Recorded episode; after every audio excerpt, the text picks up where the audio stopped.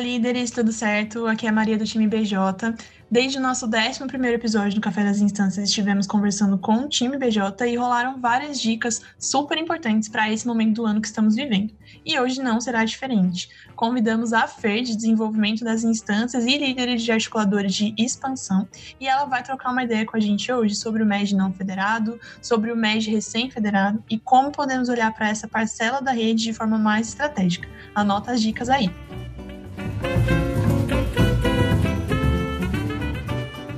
Fer, muito obrigada por aceitar o nosso convite, por estar aqui com a gente. Fala Maria, oi pessoal, muito obrigada pelo convite. Atualmente eu trabalho né, no time BJ, dentro do desenvolvimento das instâncias, com expansão e regulamentação, mas esse já é um trabalho aí que eu faço diretamente e indiretamente tem um tempo, né? Eu participei da fundação e da federação da minha empresa Júnior, e eu também fui diretora de expansão da Rio Júnior, então falar sobre o MED aspirante, sobre ser federados é alguma coisa que está bastante vívido aí no meu dia a dia. Boa, Fer, com certeza você é a melhor pessoa aí com esse baita histórico para estar tá conversando com a gente hoje, né? E o primeiro ponto é sobre o MED não federado e um assunto que tem sido mais abordado ultimamente, a flexibilização dos critérios de federação de EJs pelas instâncias. Como que você vê que hoje, enquanto núcleos e federações, nós precisamos olhar para esse ponto? Bom, Maria, é, eu acho que enquanto instâncias, assim, nós temos que ter muita coerência e principalmente ser coerentes com o contexto atual é, na qual estamos inseridos. Quando a gente olha para o dia de hoje, né, é, atualmente nós temos aí a economia mundial e brasileira com vários setores sendo afetados pelo Covid, que foram prejudicados. Nós temos aí algumas dificuldades com cartórios e a Receita Federal que foram fechados. E até olhando para isso, nós vimos que fazia sentido é, trabalhar diferente com as EJs federadas que nós pudéssemos revisar as metas das EJs federadas, que nós pudéssemos ter uma coleta, né, um, uma coleta especial do selo EJ, porque nós entendemos o quanto essas EJs federadas foram afetadas nesse contexto atual, junto com todas as pessoas, assim. E não, não faria sentido que a gente só olhasse para a flexibilização de vários indicadores para as EJs federadas, quanto as EJs aspirantes, as EJs que estão aí, as iniciativas, também foram tão afetadas quanto. Então, elas também têm mais dificuldade de fechar projetos, principalmente porque elas estão aí se entendendo ainda, entendendo seu modelo de negócios, elas têm dificuldade de tirar a documentação porque porque elas possuem alguma dificuldade com alguns cartórios fechados, entendimento de, de documentação online, demora com a Receita Federal. Então, tudo isso, na verdade, diz respeito a essa coerência que a gente entendeu o impacto disso, né, do contexto atual para o MED federado, então a gente também tem que entender esse impacto no MED não federado, e por isso a gente tem que olhar para como a gente flexibiliza esses critérios de federações que as nossas instâncias têm, para que eles contemplem tudo isso que foi afetado e que a gente consiga estar é, tá inserindo o MED e expandindo o MED cada vez mais de forma que faça sentido. Quando a gente fala de adaptação, né, a gente fala no contexto atual muito que todos nós temos que nos adaptar, ser empresas e instâncias mais adaptáveis, isso também se estende a gente flexibilizar os critérios, entendendo o que a ECJ precisa para federar. E eu acho que indo além, é, a gente tem que olhar, na verdade, quais são os critérios mínimos que o MJ, de fato, ela precisa para se federar, né? E por que, que a gente, atualmente, enquanto instâncias, nós não adotamos os critérios mínimos? Então, qual é o mínimo que o MJ precisa para ela estar tá entrando na rede, para ela estar tá entrando no movimento Empresa Júnior? Eu acho que, de maneira geral, nós fazemos as perguntas erradas, né? Normalmente, quando a gente olha para o MJ do MED aspirante, nós perguntamos por que federar SCJ quando na verdade a gente deveria olhar para uma empresa júnior e falar por que ela não está federada ainda, por que, que ela ainda não está dentro da rede com a gente.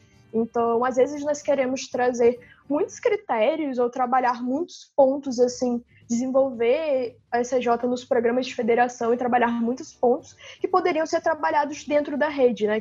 Às vezes a gente quer solucionar dores de cluster 1, 2, 3, 4, 5, ou que poderiam ser sanados com um onboarding bem feito da CJ. Então, enquanto a gente não poderia estar flexibilizando os critérios de federação, adotando critérios mínimos para a CJ estar na rede, trabalhando um onboard, um pós-federação bem feito para que a CJ continue, entre na rede, se desenvolva organicamente com contato com a própria rede e que isso se torne perene. E aí a gente tá, consegue, de fato, atuar da melhor forma no nosso papel enquanto expansão, né?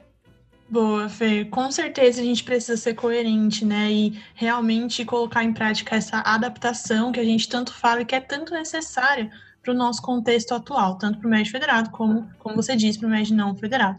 E aí, algo que você citou e é super importante é o onboarding dessas EJs, né? Por que ele se faz tão importante e como as demais áreas da federação, além da, da área de expansão, podem olhar para isso? Massa, Maria. Eu acho que vale a pena a gente contextualizar o que é esse onboarding, né? É, quando a gente fala de empresas, o onboarding é a gente embarcar, a gente mergulhar num contexto de uma organização. E aí, quando a gente olha para o MED, assim, o onboarding das EJs na rede é quando a gente consegue inserir e fazer com que a CJ embarque no movimento Empresa Júnior no MED federado com a gente.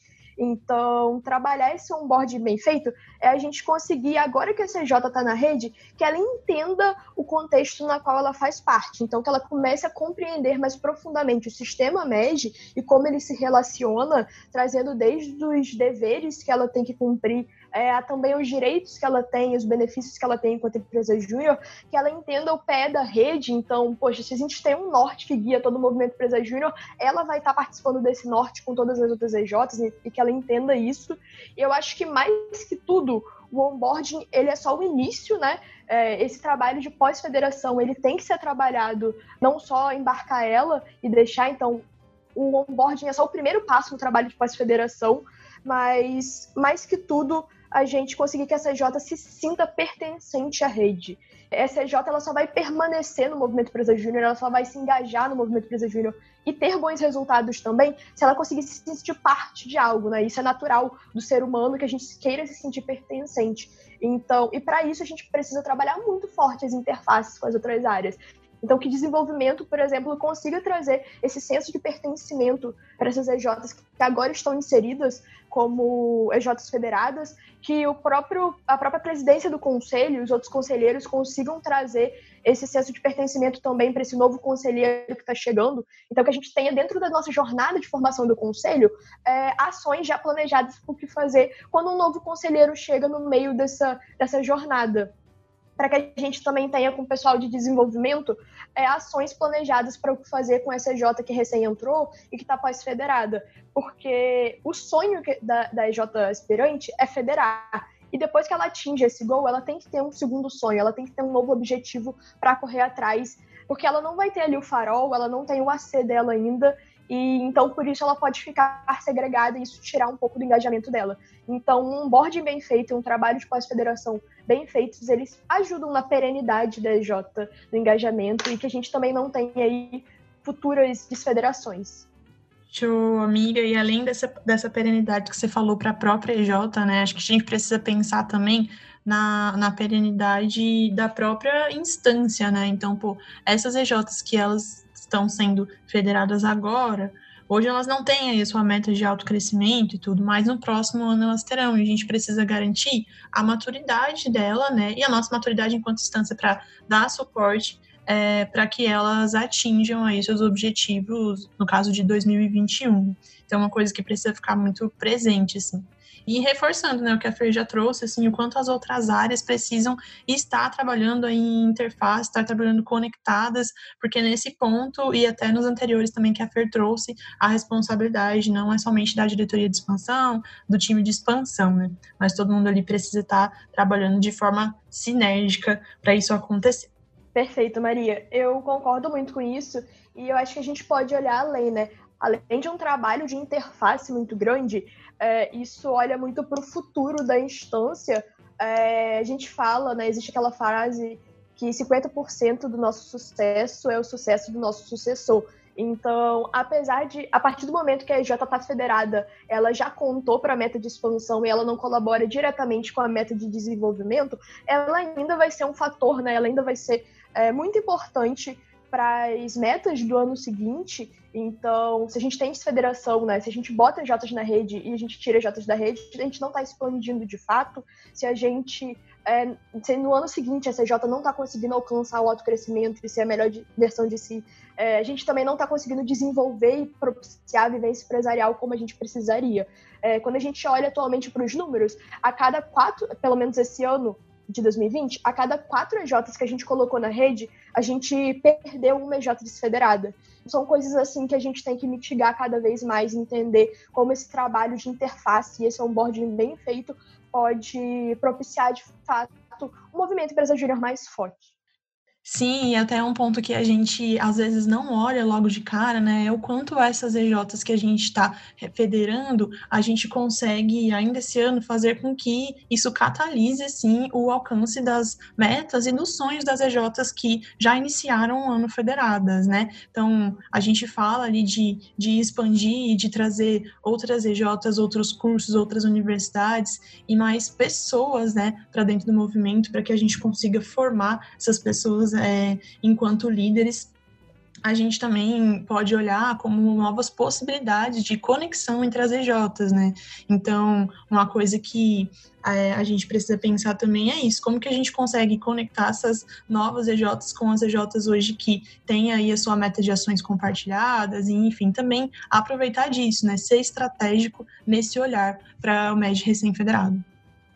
Nossa, Maria, total isso se correlaciona totalmente com isso dos critérios de federação, né, de flexibilizar e também com os critérios mínimos, porque a partir do momento que a gente faz isso e a gente consegue estar inserindo essas EJs dentro da rede, eh, a gente consegue fazer com que a rede trabalhe pela rede. Então, que as EJs, só de estarem num, nesse ecossistema do MEG, elas conseguem se fortalecer umas às outras, tanto na batalha de conectadas, mas também ensinando mesmo.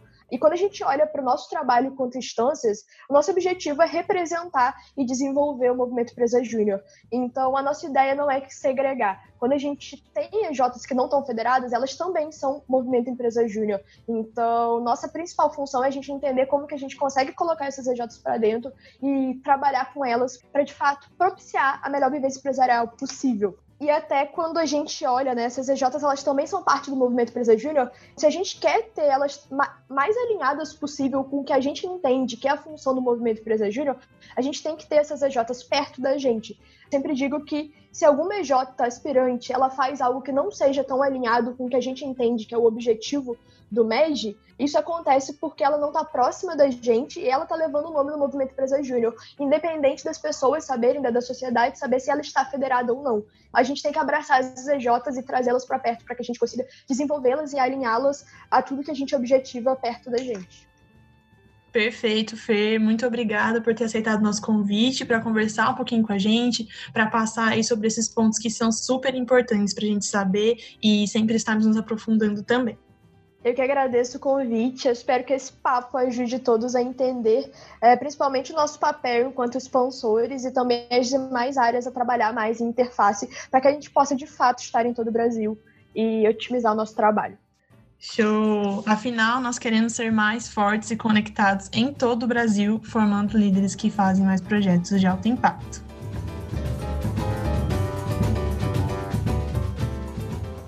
Vocês curtiram o podcast de hoje? Eu espero que tenha sido muito útil com essas dicas incríveis da Fer. Semana que vem a gente volta com mais um Café das Instâncias. Até lá!